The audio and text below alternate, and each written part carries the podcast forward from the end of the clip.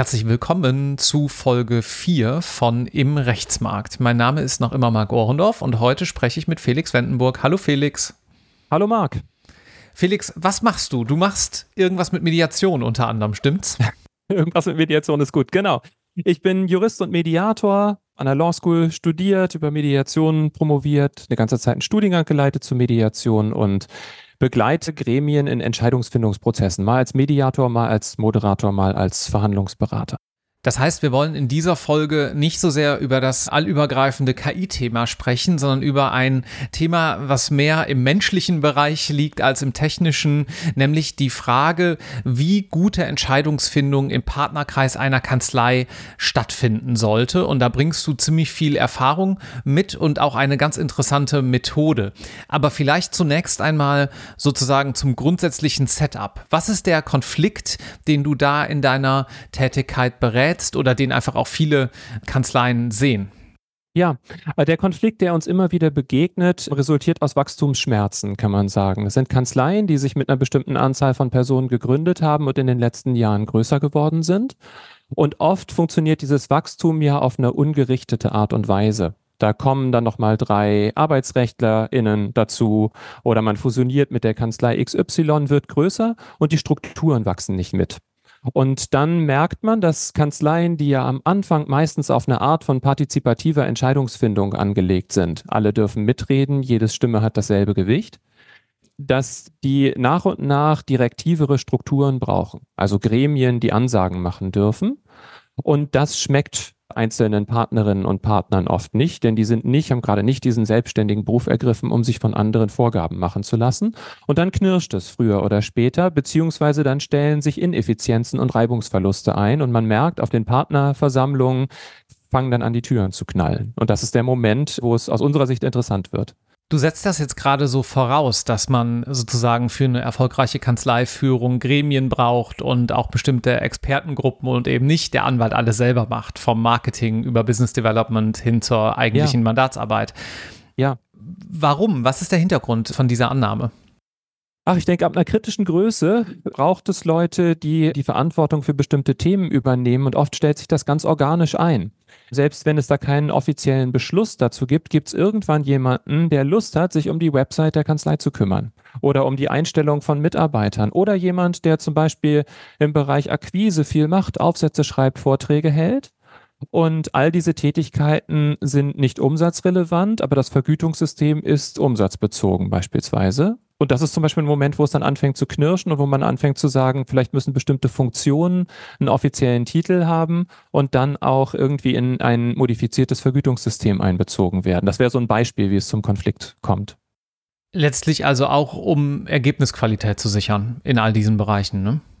Ja, ganz bestimmt und um den beteiligten Personen, die dann Zusatzfunktionen übernehmen und dann ja, in dem Augenblick auf Billables verzichten, die Motivation daran aufrechtzuerhalten, das mhm. zu tun.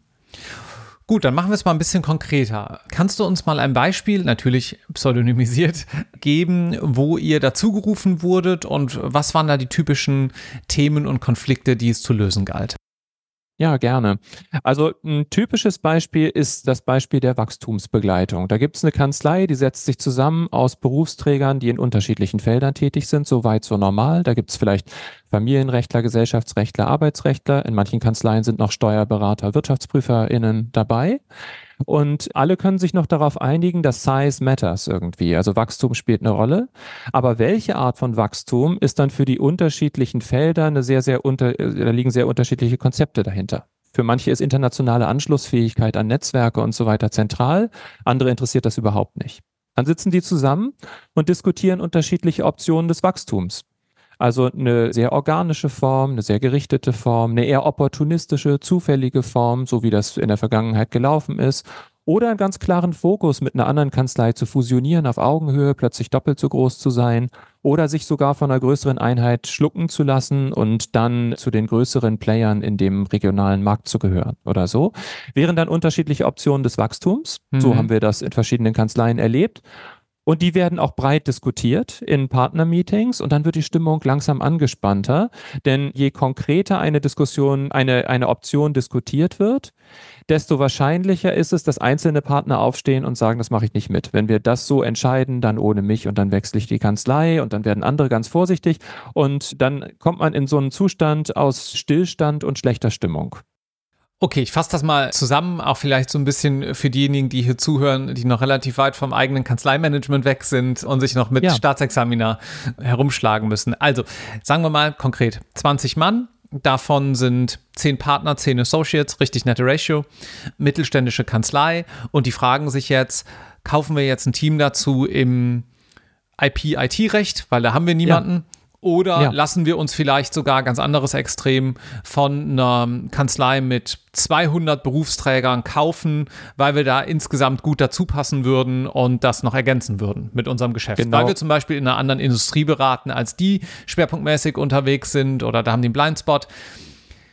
Okay, das sozusagen als Setup. Diese beiden Fragestellungen. Kaufen wir ein kleines Team dazu und wachsen weiter von selbst, also organisch, oder lassen wir uns ja. aufkaufen? Ja, das ist ein rea sehr realistisches Szenario, ganz genau. Was macht ihr dann? Welche Methode hilft jetzt diesen erfolgreichen Anwältinnen und Anwälten vielleicht doch noch ein kleines bisschen Konsens zu schaffen? Ja, Konsens ist ein super Stichwort. Neben der klassischen Mediation, wo man sich zusammensetzt, gute Rahmenbedingungen schafft, Themen diskutiert, äh, Themen benennt und dann versucht, die Hintergründe der einzelnen Positionen zu eruieren, um dann zu guten Lösungsoptionen zu kommen, sind wir in letzter Zeit, äh, haben wir mit einer Methode gearbeitet, die geht auf zwei österreichische Erfinder, Erich Wisocznik und Siegfried Schrotter zurück und nennt sich systemisches Konsensieren.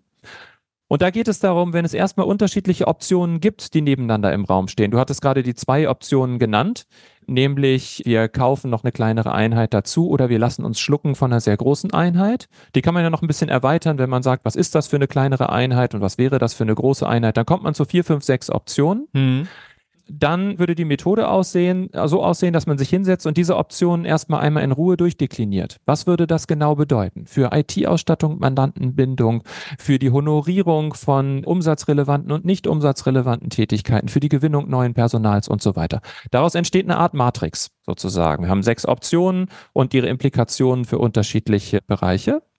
Und dann sitzt man vor dieser Matrix und steht vor der Frage, wie, sitzt vor der Frage, wie entscheiden wir uns jetzt? Und da setzt diese Methode des systemischen Konsensierens ein. Die funktioniert so, dass man jetzt abstimmen lässt, aber nicht nach Mehrheitsverhältnissen.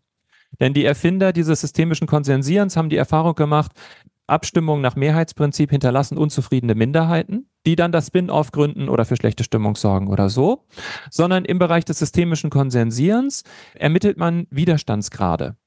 Das heißt, die unterschiedlichen, sagen wir, sechs Optionen können von jedem einzelnen der Partnerinnen und Partner bewertet werden, nach dem Grad, ihrer, nach dem Grad ihres Widerstandes. Dann schaut man sich die Option an, die den geringsten Grad an Widerstand mit sich bringt. Und das ist ja ist die Grundvermutung, das ist die tragfähigste. Mhm. Und dann macht es einen großen Unterschied, ob von den besagten zehn Partnern zwei die maximale Widerstandspunktzahl von zehn Punkten gegeben haben, sodass man auf 20 Widerstandspunkte kommt oder ob von den zehn Partnern mehrere Leute wenige Widerstandspunkte gegeben haben, sodass man auf 20 Widerstandspunkte kommt. Wenn da zwei sind mit zehn Widerstandspunkten, dann muss das thematisiert werden. Dann haben die mhm. irgendwie gute Gründe, dagegen zu sein. Dagegen die Kanzlei X zu kaufen zum Beispiel. Und dann geht es darum, diese Gründe zu hören, die zu hinterfragen und sich zu überlegen, wie kann man die jetzt offenkundig tragfähigste Lösung so modifizieren, dass man die Hintergründe des Widerstands mit einbindet. Und dann wird es eine tragfähige Lösung. Und um das noch ein bisschen konkreter zu machen, was könnten die Hintergründe eines Widerstands sein? Warum stimmt da jemand mit zehn Widerstandspunkten gegen die Option, eine andere Kanzlei zu kaufen? Nun, das könnte so sein, dass jemand sagt, ich habe eigentlich gar nichts dagegen, eine andere Kanzlei zu kaufen, aber nicht diese, mhm. aus den und den Gründen. Oder wir können das machen, aber der Managing Partner oder der für die Verhandlungen zuständig wäre bei der anderen Kanzlei, ist jemand, der mir total unsympathisch ist. Und solange der im Amt ist, sollten wir das nicht tun. Mhm. Und das ist natürlich total aufschlussreich für das Gremium, für die, für die Kanzlei, in der wir diskutieren, weil die dann merken, es geht gar nicht darum, die Option als solche abzulehnen, sondern die konkrete Ausgestaltung, die bereitet Probleme und die muss modifiziert werden. Das ist so ein bisschen typisches Eisbergmodell. Du hast eine gewisse Position und schaust dir das dahinterliegende Interesse an, aber eben in diesem Kontext des Widerstandes, ne? Ganz genau. Der Kontext des Widerstandes. Jetzt klingt das ein bisschen so nach dem kleinsten gemeinsamen Nenner, den man da ermittelt. Mhm. Und das wäre ja eigentlich eine bisschen traurige Herangehensweise. Man guckt, welche Lösung allenfalls tragfähig ist. Das ist nicht so. Wenn dem ein guter Diskussionsprozess vorgeschaltet ist und im Prinzip alle Optionen, die man da diskutiert, gut durchdacht sind und im Prinzip gute Lösungen sein könnten, dann versucht man mit dem systemischen Konsensieren diejenige auszuwählen, die dann auch am tragfähigsten ist. Sag mal, also im Großen und Ganzen, jetzt mal den Rechtsmarkt der letzten 50, 60 Jahre betrachtet. Das kann ich jetzt nicht empirisch belegen, aber wäre mein Gefühl, sag mir, wenn ich falsch liege, dass Kanzleien sich hinsichtlich solcher Methoden zunehmend öffnen. Vor 30 Jahren hätte man vielleicht ja. jemanden gehabt, der hätte gesagt, basta, so machen wir das jetzt und wer nicht will, der geht.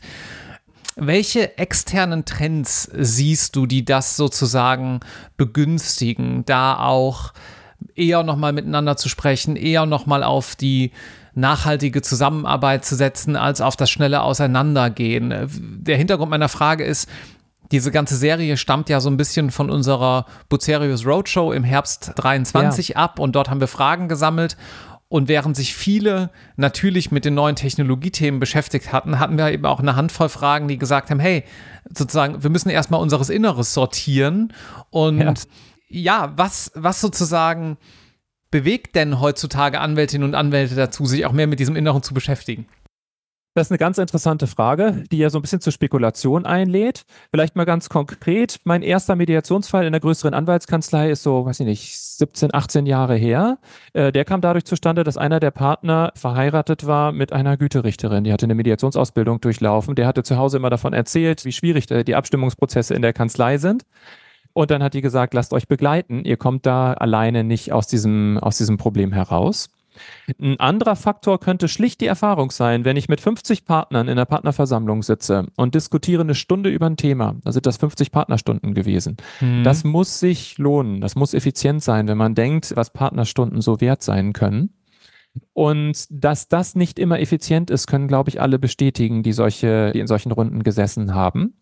Das heißt, das könnte manchmal einfach eine gute Idee sein, Partnermeetings moderieren zu lassen, um die maximal effizient zu gestalten. Einfach auch schon aus ökonomischen Gründen aus ökonomischen Gründen, manchmal auch aus, aus dem Frust der Erfahrung heraus, äh, man hat lange zusammengesessen und hat nicht, ist nicht richtig weitergekommen in einem Entscheidungsprozess weil niemand die Verantwortung für die Strukturierung des Prozesses übernommen hat. Und das ist auch klar. Jeder hat ein bestimmtes inhaltliches Anliegen und dem steht da, und das steht im Vordergrund. Und niemand hat das Mandat, sich darauf zu konzentrieren, eine Agenda beispielsweise durchzubringen. Wie schafft man es in diesem Kontext, schwierige Entscheidungen schnell zu fällen? Ich könnte mir vorstellen, dass wenn man mit Chancen und Wachstum, worüber wir jetzt viel gesprochen haben, äh, ich sag mal am Horizont glänzt, noch eher zu einer Entscheidung kommt, als zum Beispiel ja. bei einer schwierigen Entscheidung, weiß ich nicht, sich vielleicht von einer Einheit, einer Subeinheit ja. trennen zu müssen, weil da einfach nicht die Umsätze über Jahre gekommen sind, die man sich erhofft hat. Solche schwierigen ja. Entscheidungen könnten ja schon mal gegebenenfalls geschoben werden, weil Menschen dazu tendieren, schwierige Entscheidungen eben nicht besonders schnell zu fällen. Ja. Wie beschleunigt ist, man äh, solche Prozesse?